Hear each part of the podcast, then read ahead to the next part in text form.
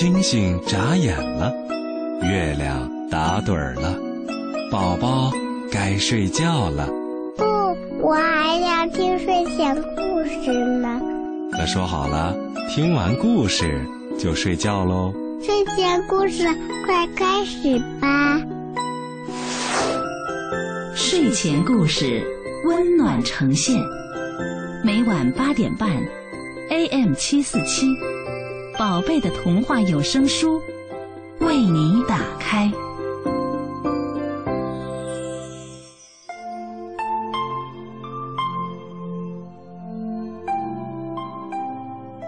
晚上好，小朋友们！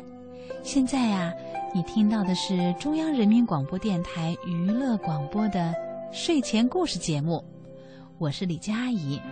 睡前故事每天晚上八点半准时为小朋友们开讲，讲故事让小朋友们安安静静的、高高兴兴的进入甜美的梦乡。嗯，今天呢，要给小朋友们讲的第一个故事是《山谷里的歌声》。山谷的歌声，傅林统。月亮记得很清楚，在很久很久以前，没有这么多马路、汽车，也没有多少房屋，有的是水天一色的台北湖。湖畔是凯达格兰族的部落，那个部落里啊，有一对兄弟，哥哥叫阿罗，弟弟叫高流。有一天呀、他们到山西的上游去打猎，走啊走的，发觉溪谷越来越美，水声潺潺，鸟鸣啾啾，凉风习习。弟弟高流说：“哥哥，我们好像没来过这儿吧？”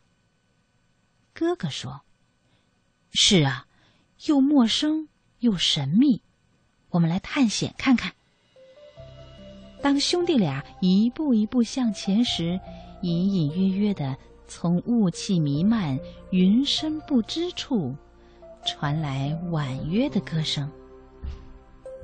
诶，是谁在唱歌呀？嗯，一定是一位很美的少女。兄弟俩呀，又好奇又向往，脚步呢就不知不觉的加快了。他们穿过阴凉的林间，踩过嶙峋的岩石，渡过湛蓝的溪水，终于到达歌声传出的地方了。可是四周看看，怎么也看不见人影。嗯，怎么回事呢？兄弟俩纳闷了，他们四处寻找，哎，终于确定了歌声是从一棵很老很壮的九凶树里飘出来的。兄弟俩对着树，唱起了美妙的二重唱，配着大树传出来的歌声啊，就成了三部合唱了。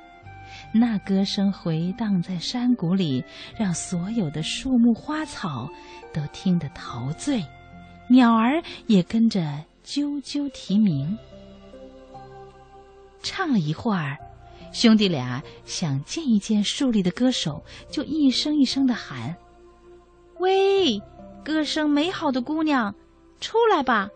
不用再躲了，我们是凯达格兰的青年，诚实又善良，请你不要害怕。”树里的姑娘不再唱歌了，却学起鹦鹉，跟着说：“喂。”歌声美妙的姑娘，出来吧！我们是……嘿，兄弟俩呀，说什么，树里的姑娘呢就跟着说什么。兄弟俩有点不耐烦了。弟弟高流说：“树里的姑娘，我们兄弟真的是很想见你，我等不下去了，就是砍倒这棵树，也要请你出来的。”这一回，树里的声音不再是鹦鹉学舌了。他说：“我是一直待在树里的，所以很怕光，更怕风，叫我怎么出去呢？那我们要怎样才能见到你？请在满月的晴朗的夜晚来吧，我会走出去跟你们一起高歌欢唱。可是你们要好好记得哟，记得给我带衣服来。回城时，兄弟俩一路留下记号。等到了满月的晚上，他们俩又照着原路寻找山谷里的大九兄去。歌声仍然美妙。果然，从树洞里有个少女悄悄地探出头。哇，是一位很白的少女，或许是在树里待太久了吧。她真的很白。那位少女问：“我的衣服呢？”阿罗把带来的女装交给了少女。不一会儿啊，少女就穿着整齐的走了出来。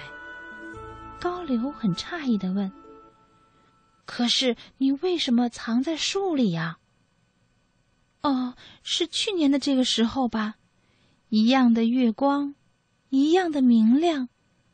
我们天女七姐妹披着雨衣飞下来到溪里戏水。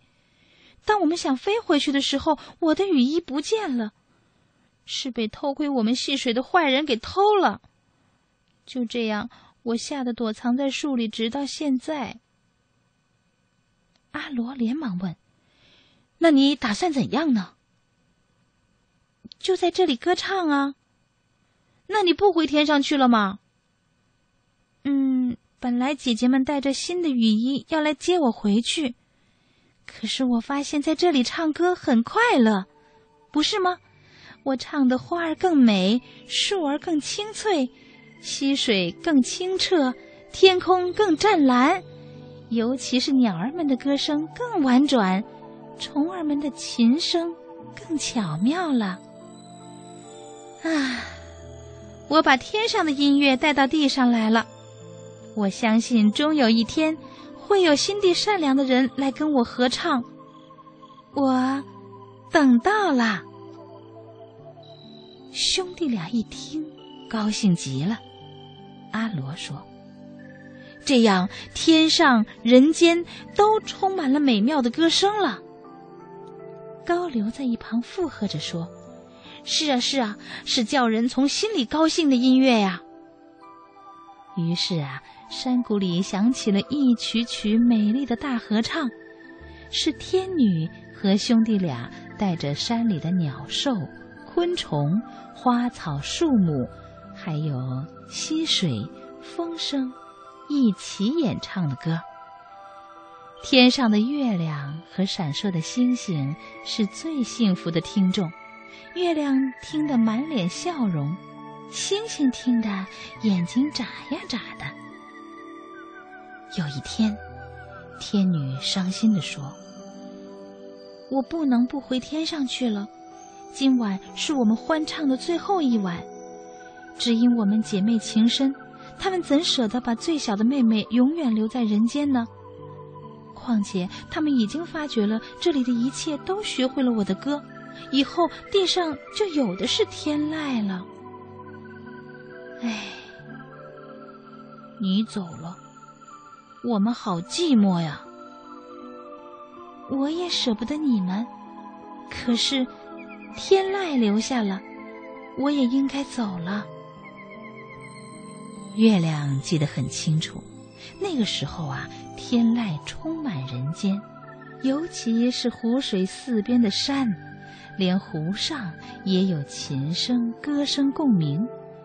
可现在，凯达格兰大道上却汽车奔驰，噪音充斥，废气满天。月亮在想。阿罗、高流兄弟不知在哪里，他们会不会伤心呢？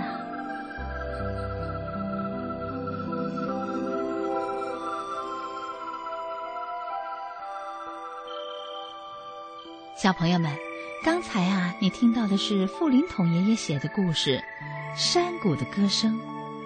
小朋友们在故事当中听到了“天籁”这个词。你是不是觉得有点陌生？天籁是什么意思啊？我告诉你，天籁就是指自然界发生的一切声音，比如风摇动树枝的声音啊，树叶稀稀疏疏的声音啊，还有小溪哗哗啦啦的，小鸟的叫声啾啾的，还有青蛙的鼓噪声啊，呱呱呱。如果我们周围的环境足够安静，甚至连花儿开放、雪花飘落的声音，我们都能听见。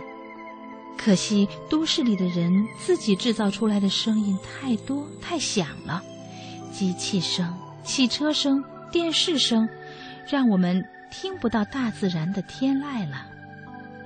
哎，小朋友，想一想，你曾经听过的哪些声音？属于天籁呢。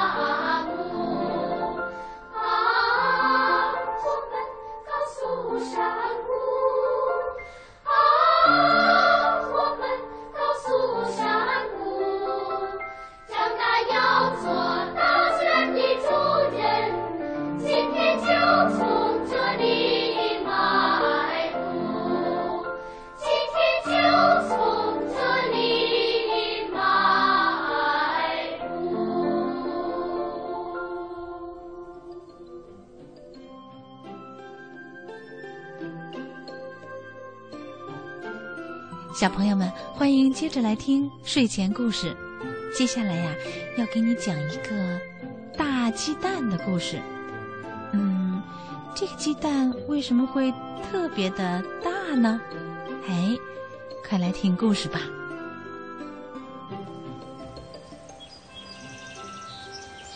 母鸡妈妈下蛋了，但是它感到特别的奇怪，因为。其中的有一个蛋特别特别的大，而其他的都很小。母鸡妈妈心里想：“这不是我的蛋呢。”于是，鸡妈妈找到了猫妈妈，她问：“猫妈妈，这是你的蛋吗？”猫妈妈说：“不。”我的宝宝不是这样的，这不是我的蛋。鸡妈妈又找到狗妈妈，狗妈妈，狗妈妈，这是你的蛋吗？狗妈妈说：“不，我的宝宝不是这样的，这可不是我的蛋。”鸡妈妈又找到了猪妈妈，猪妈妈。这是你的蛋吗？猪妈妈说：“不，我的宝宝不是这样的，这不是我的蛋。”鸡妈妈又找到牛妈妈，牛妈妈，这会不会是你的蛋呢？牛妈妈说：“嗯，我的宝宝不是这样的，我可没有这样的蛋。”鸡妈妈又找到羊妈妈，它又问：“羊妈妈，这会不会是你的蛋呢？”羊妈妈说：“咩，不，我的宝宝不是这样的，这不会是我的。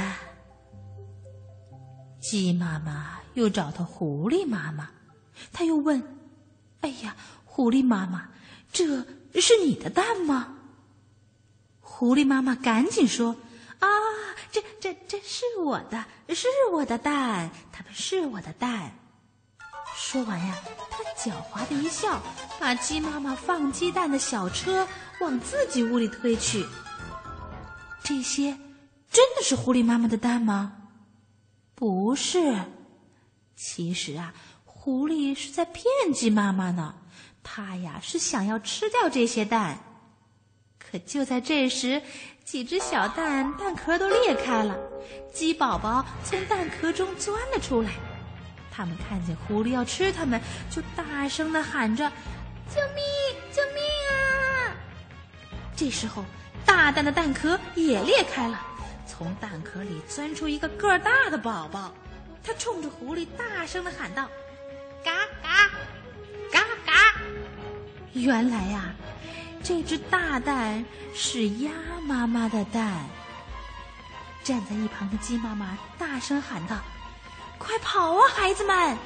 于是，鸡妈妈带着鸡宝宝们和鸭宝宝赶紧跑出了狐狸的家。后来呀，鸡妈妈又有了许多的鸡宝宝，他们一家过着幸福的生活。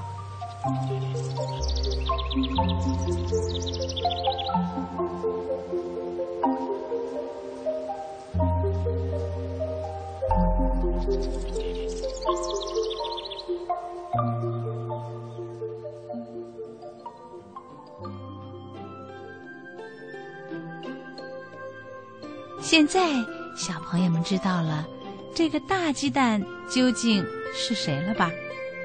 好，欢迎接着来听睡前故事。下面我们又要来听淘气包埃米尔的故事啦。这个男孩是一个罕见的淘气包，把自己的妹妹当国旗升到旗杆顶，把猪血扣在爸爸头上，把青蛙放进送咖啡的篮子里。无论他走到哪里，都要把那个地方弄得是鸡飞狗跳，不得安宁。可是他并不坏，只不过是生性好动，天真活泼。他勇敢善良，富有同情心和正义感，为了帮助别人，不惜牺牲自己的一切。埃米尔就是埃米尔，一年到头淘气闯祸，却永远是孩子们的开心果。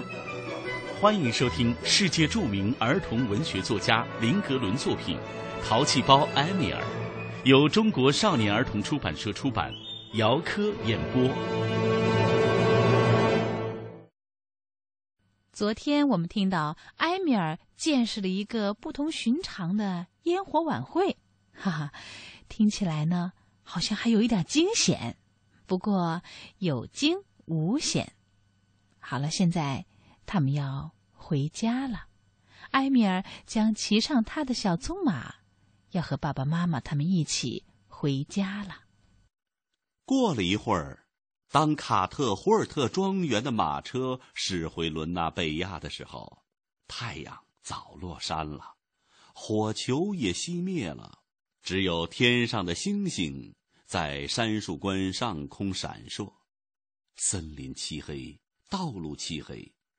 只有埃米尔骑着他的马在黑暗里欢唱。埃米尔的爸爸赶着马车，对埃米尔非常满意。尽管他的儿子用各种不同的淘气手段和彗星，差一点儿把比特尔夫人和整个维莫比的人吓死，但是他也能不花一分钱弄来一匹马，这比什么不好啊？这样的孩子在整个伦纳贝亚也没有第二个，这次可不能再把他关进木工房了。此外，埃米尔的爸爸心情也特别的好，可能是因为在他刚要回家的时候碰到了一位老相识，请他喝了几瓶维莫比优质啤酒。埃米尔的爸爸平时不喝啤酒，啊，他可不是那种人。不过现在有人请他，不用花钱白喝，你能不喝吗？埃米尔的爸爸高兴的扬着鞭子，赶着马车往前走。他加重语气说：“这里来了卡特胡尔特亲爱的父亲，顶天顶天立地的男子汉。”埃米尔的妈妈说：“行了，行了，行了，真是幸运呐，不是每天都有急事。啊，现在好容易回家了，真好。”小伊达在妈妈的膝盖上睡着了，手里紧握着自己得到的市场礼物，是一件小型瓷花篮，篮子里放着粉红色的瓷玫瑰，花篮上有“维莫比纪念”几个字。丽娜在后排座位上靠着阿尔弗雷德的胳膊睡着了，阿尔弗雷德的胳膊也睡着了。因为丽娜一直重重的压着他，不过他身体的其他地方还挺清醒，像他的东家一样精神焕发。阿尔弗雷德对在他身边骑马的埃米尔说：“明天要拉一整天的粪肥，一定非常的开心。”埃米尔说：“明天我要骑我的马，骑一整天，一定特别开心。”就在这个时候，马车拐进最后一条小路，他们看到了卡特胡尔特庄园厨房窗子上的灯光。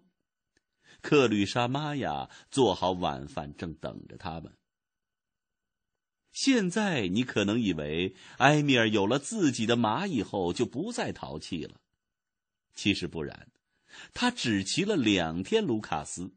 到第三天，也就是十一月三号，他就不骑了。请你猜一猜，他做什么了？我一想起来就好笑。事情是这样的，埃米尔正好在这一天。不行不行，我已经向埃米尔的妈妈保证过了，永远不讲十一月三号他做的事情。实际上，就是发生那件事情以后。你还记得那件事吧？当伦纳贝亚居民集资要把埃米尔送到美国去，埃米尔的妈妈非常想忘掉这件事情，所以啊，他在蓝色的笔记本上没有写。那我为什么还要讲呢？不讲了。但是，你可以听一听埃米尔在这一年的圣诞节第二天想着法子淘气的事儿。首先要熬过寒冷多雨和漆黑的秋天，然后才到圣诞节。这个季节什么地方都让人不特别开心，卡特胡尔特庄园也不例外。阿尔弗雷德在蒙蒙细雨中跟在牛后边犁多石子儿的农田，埃米尔走在他身后的犁沟里。他帮助阿尔弗雷德赶疲惫不堪又无可奈何的耕牛，这些牛一点儿都不明白犁地有什么好处。天黑得很早，阿尔弗雷德卸了牲口，他们懒洋洋的回家。阿尔弗雷德、埃米尔和牛。阿尔弗雷德和埃米尔踩着两只大泥脚就进了厨房。把刚将地板擦干净的丽娜气得要死。阿尔弗雷德说：“哼，他呀，真事儿嘛！谁要是跟他结了婚，一辈子都得不得安宁。”埃米尔说：“对，你可能就得这样。”丽娜的抱怨使阿尔弗雷德很不开心。不过，小朋友们，如果我们站在丽娜的角度考虑一下，辛辛苦苦把房间整理的那么干净，可是却有两个家伙毫不顾及这一点，大泥脚就那么踏进来，是不是真的会生气呀？小朋友，有时候你会不会也这样不珍惜妈妈的劳动呢？好了，欢迎明天呀，接着来听埃米尔的故事。今天的睡前故事就到这里了。更多节目内容，小朋友们也可以请爸爸妈妈帮你点击三 w 点 cnr 点 cn 在线收听。小朋友们听完故事该睡觉了，李佳阿姨祝你晚安。